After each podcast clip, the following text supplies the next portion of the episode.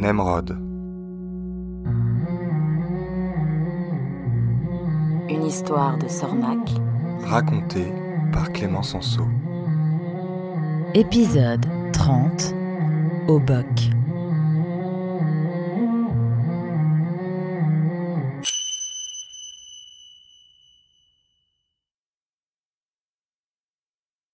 Debout Allez, Nemrod, réveille-toi Hein? Quoi? Il faut y aller. Tout le monde est prêt. Prêt? Euh, Prêt pourquoi Pour partir. Où ça? Bah, je n'en sais pas plus que toi. Alors pourquoi partir? Mais parce que on n'a pas le choix. On s'est fait bannir, t'as oublié? Bannir? Ah Ah oui, ça y est, ça me revient. Ah ouais, ouais j'étais mieux dans mon rêve. Je venais de gagner le concours du meilleur. On s'en fiche Ton rêve est fini et tout le monde t'attend. Active-toi si tu ne veux pas finir tes jours dans cette caverne. Nemrod se leva d'un bond et courut rejoindre les autres prisonniers qui attendaient en file indienne à l'entrée du tunnel. Tout le monde est là? demanda le colosse. Oui, oui, oui, Oui. répondirent en chœur les prisonniers. Alors en route. L'un après l'autre, les renards s'engouffrèrent dans l'étroit tunnel. Nemrod fut le dernier à sortir. Quel vent s'exclama Nemrod en plissant les yeux. Ça y est, ça recommence, se plaignit Mazen en protégeant son visage avec ses pattes. On était mieux dans la caverne. Les gardes distribuèrent une ration de payoles à chaque prisonnier, puis la colonne se mit en route. Une semaine passa ainsi. Galvanisés par le payole, les renards marchaient du matin au soir. La nuit, ils se réfugiaient dans les cavernes souterraines. Le désert de sel en était truffé. Le septième jour, Nemrod eut comme une hallucination. Au loin, à l'horizon, une masse énorme apparut. Une sorte de table géante posée au beau milieu du désert. Le regard altéré par le sel et l'esprit exalté par le payole, Nemrod n'osait croire ce qu'il voyait. Il se tourna vers Mazen. Tu vois ce que je vois? Comment veux-tu que je le sache? répondit Mazen. Je vois à peine le bout de ma truffe. Nemrod se tourna alors vers Ferdinand. Et toi, Ferdi Tu vois ce que je vois? demanda Nemrod en pointant l'immense masse de sa patte. Euh, Ferdi Euh, oui. C'est sorti comme ça. C'est un petit surnom. C'est amical. Je préfère Ferdinand. Bon, euh, ok. Alors? Ferdinand s'arrêta et plissa ses petits yeux verts. Tu vois quelque chose? demanda Nemrod. Oui, une espèce de montagne plate. Ah, bah ça me rassure.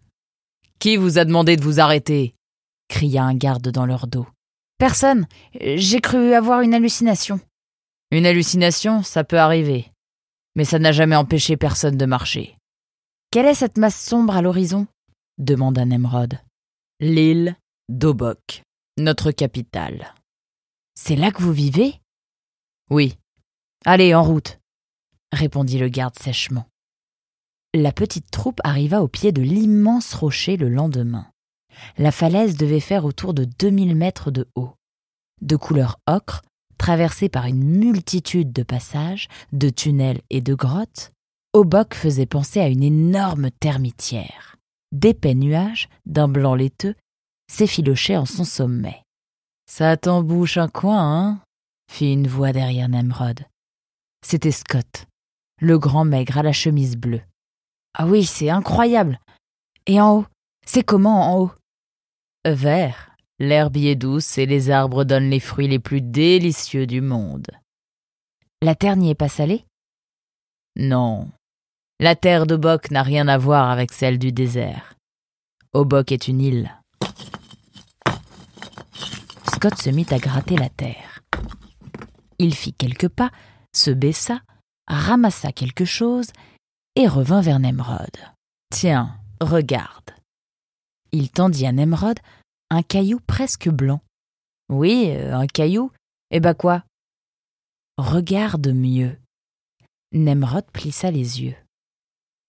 Oh On dirait une crevette Un fossile de crevette, plus exactement. Il y a très longtemps, là où nous nous trouvons, c'était la mer. C'est pour cela que tout est salé.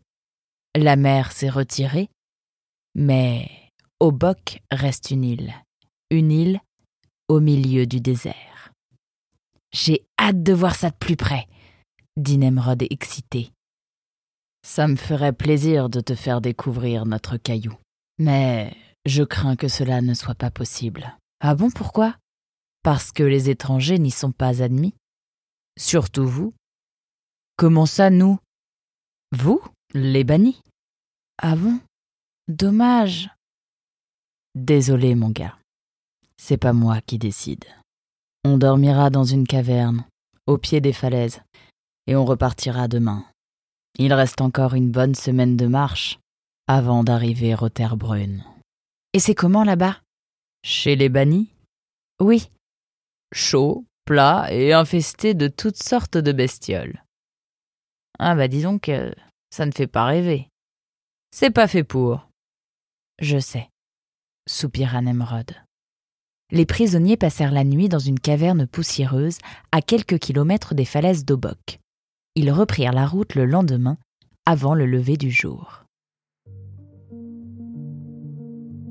En fin d'après-midi, la petite troupe bifurqua vers le nord. La face ouest de l'île d'Obok, que découvrait maintenant Nemrod, était beaucoup plus sauvage que la face sud. Une sorte de mousse verte fluo recouvrait des pans entiers de la paroi rocheuse. Sur chaque piton, sur chaque corniche, on distinguait des gros nids sombres. Des vautours fauves, précisa Ferdinand, qui avait l'air de s'y connaître en volatile. Éternels optimistes, les charognards tournoyaient au-dessus de la petite troupe. Cela semblait amuser les gardes de l'escorte. Nemrod s'arrêta soudainement. Il avait vu un visage de renard sortir de la falaise. Un visage géant. Encore un coup du payol, se dit Nemrod. Il n'osa pas en parler autour de lui. Mais une minute plus tard, trois autres visages sortirent de la roche.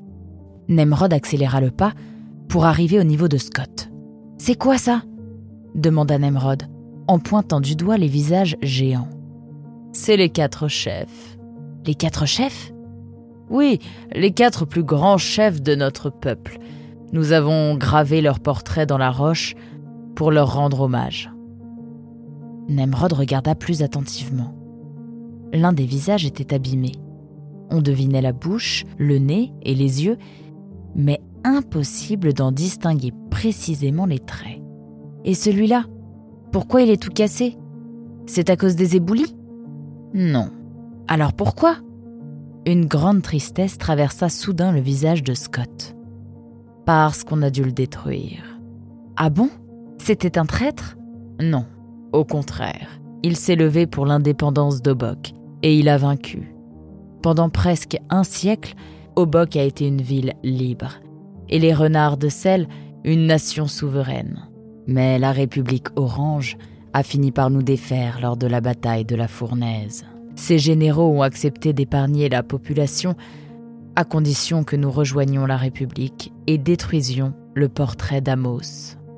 Depuis, nous avons interdiction d'honorer sa mémoire et de donner son nom à nos enfants. Malheur aux vaincus. Alors plus personne ne lui rend hommage?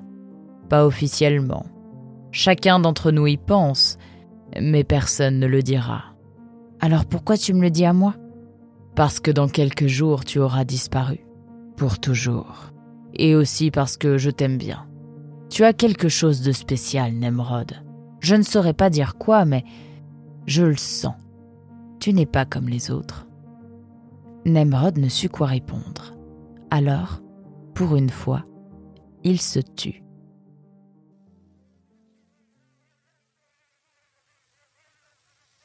Le désert avait progressivement laissé place à une sorte de sous-bois trapu. Les prisonniers, qui n'en pouvaient plus du soleil, du vent et du sel, se réjouirent d'abord de ce nouvel environnement mais leur joie fut de courte durée. Le sous-bois était envahi de grosses lianes brunes dans lesquelles on ne cessait de s'emmêler. sans parler des énormes moustiques tigres qui vous pompaient le sang à longueur de journée. Le malheureux Mazen était leur préféré. Ils lui tournaient autour comme des mouches autour d'une bouse de vache. C'était la comparaison qu'avait utilisée Ferdinand, qui lui semblait immunisé. Aucun moustique ne voulait de son sang acide. Son principal problème, c'étaient les lianes et les racines sur lesquelles il ne cessait de trébucher. Au milieu de tout ça, Nemrod s'en sortait plutôt bien. Son expérience de la vie en forêt était manifeste. Cela n'échappa pas aux gardes qui lui demandèrent rapidement de passer en tête. Équipé d'une lachette, Nemrod ouvrait la marche aux côtés du colosse. La petite troupe finit par arriver sur une plage boueuse où attendaient trois grandes pirogues. Voilà, dit le colosse. On est arrivé. On est chez les bannis? demanda Nemrod étonné. Pas encore, répondit le colosse. Raph Oui, chef, explique leur. Bien, chef. Le garde s'avança. Dans chaque pirogue, vous trouverez une perche et un gros sac de noix. La perche, c'est pour manœuvrer, et les noix, bah, c'est pour manger. Le courant vous portera vers votre destination. Vous devriez en avoir pour 3-4 jours, sauf incident bien sûr. Notre destination, c'est la mer? demanda Nemrod. Non, pourquoi? Parce que les fleuves se jettent dans la mer Pas celui-ci, il est trop paresseux.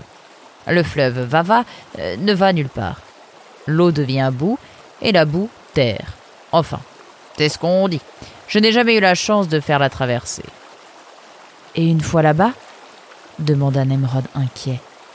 Vous verrez bien. Allez, mettez-vous les uns derrière les autres. Comme ça. Très bien. Un, deux, trois. Un, deux, trois. Un, deux, trois. Le garde parcourut ainsi toute la file de prisonniers. Un, deux, trois. Un, deux, trois. Voilà. Tous les numéros 1 dans la pirogue de droite, les numéros 2 dans celle du milieu et les numéros 3 dans celle de gauche. Nemrod, qui était en tête de file, fut naturellement affecté à la pirogue numéro 1. Il y retrouva Mazen, mais pas Ferdinand, qui fut envoyé dans la troisième. Les pirogues furent mises à l'eau. Et, l'un après l'autre, les prisonniers montèrent à bord. Au signal de leur chef, les gardes de l'escorte poussèrent les trois embarcations le plus loin possible de la rive. Happés par le courant, plus fort au milieu du fleuve que sur les rives, les pirogues prirent rapidement de la vitesse. C'est la dernière fois que je fais ça, murmura le colosse en regardant les trois pirogues filer sur les eaux brunes.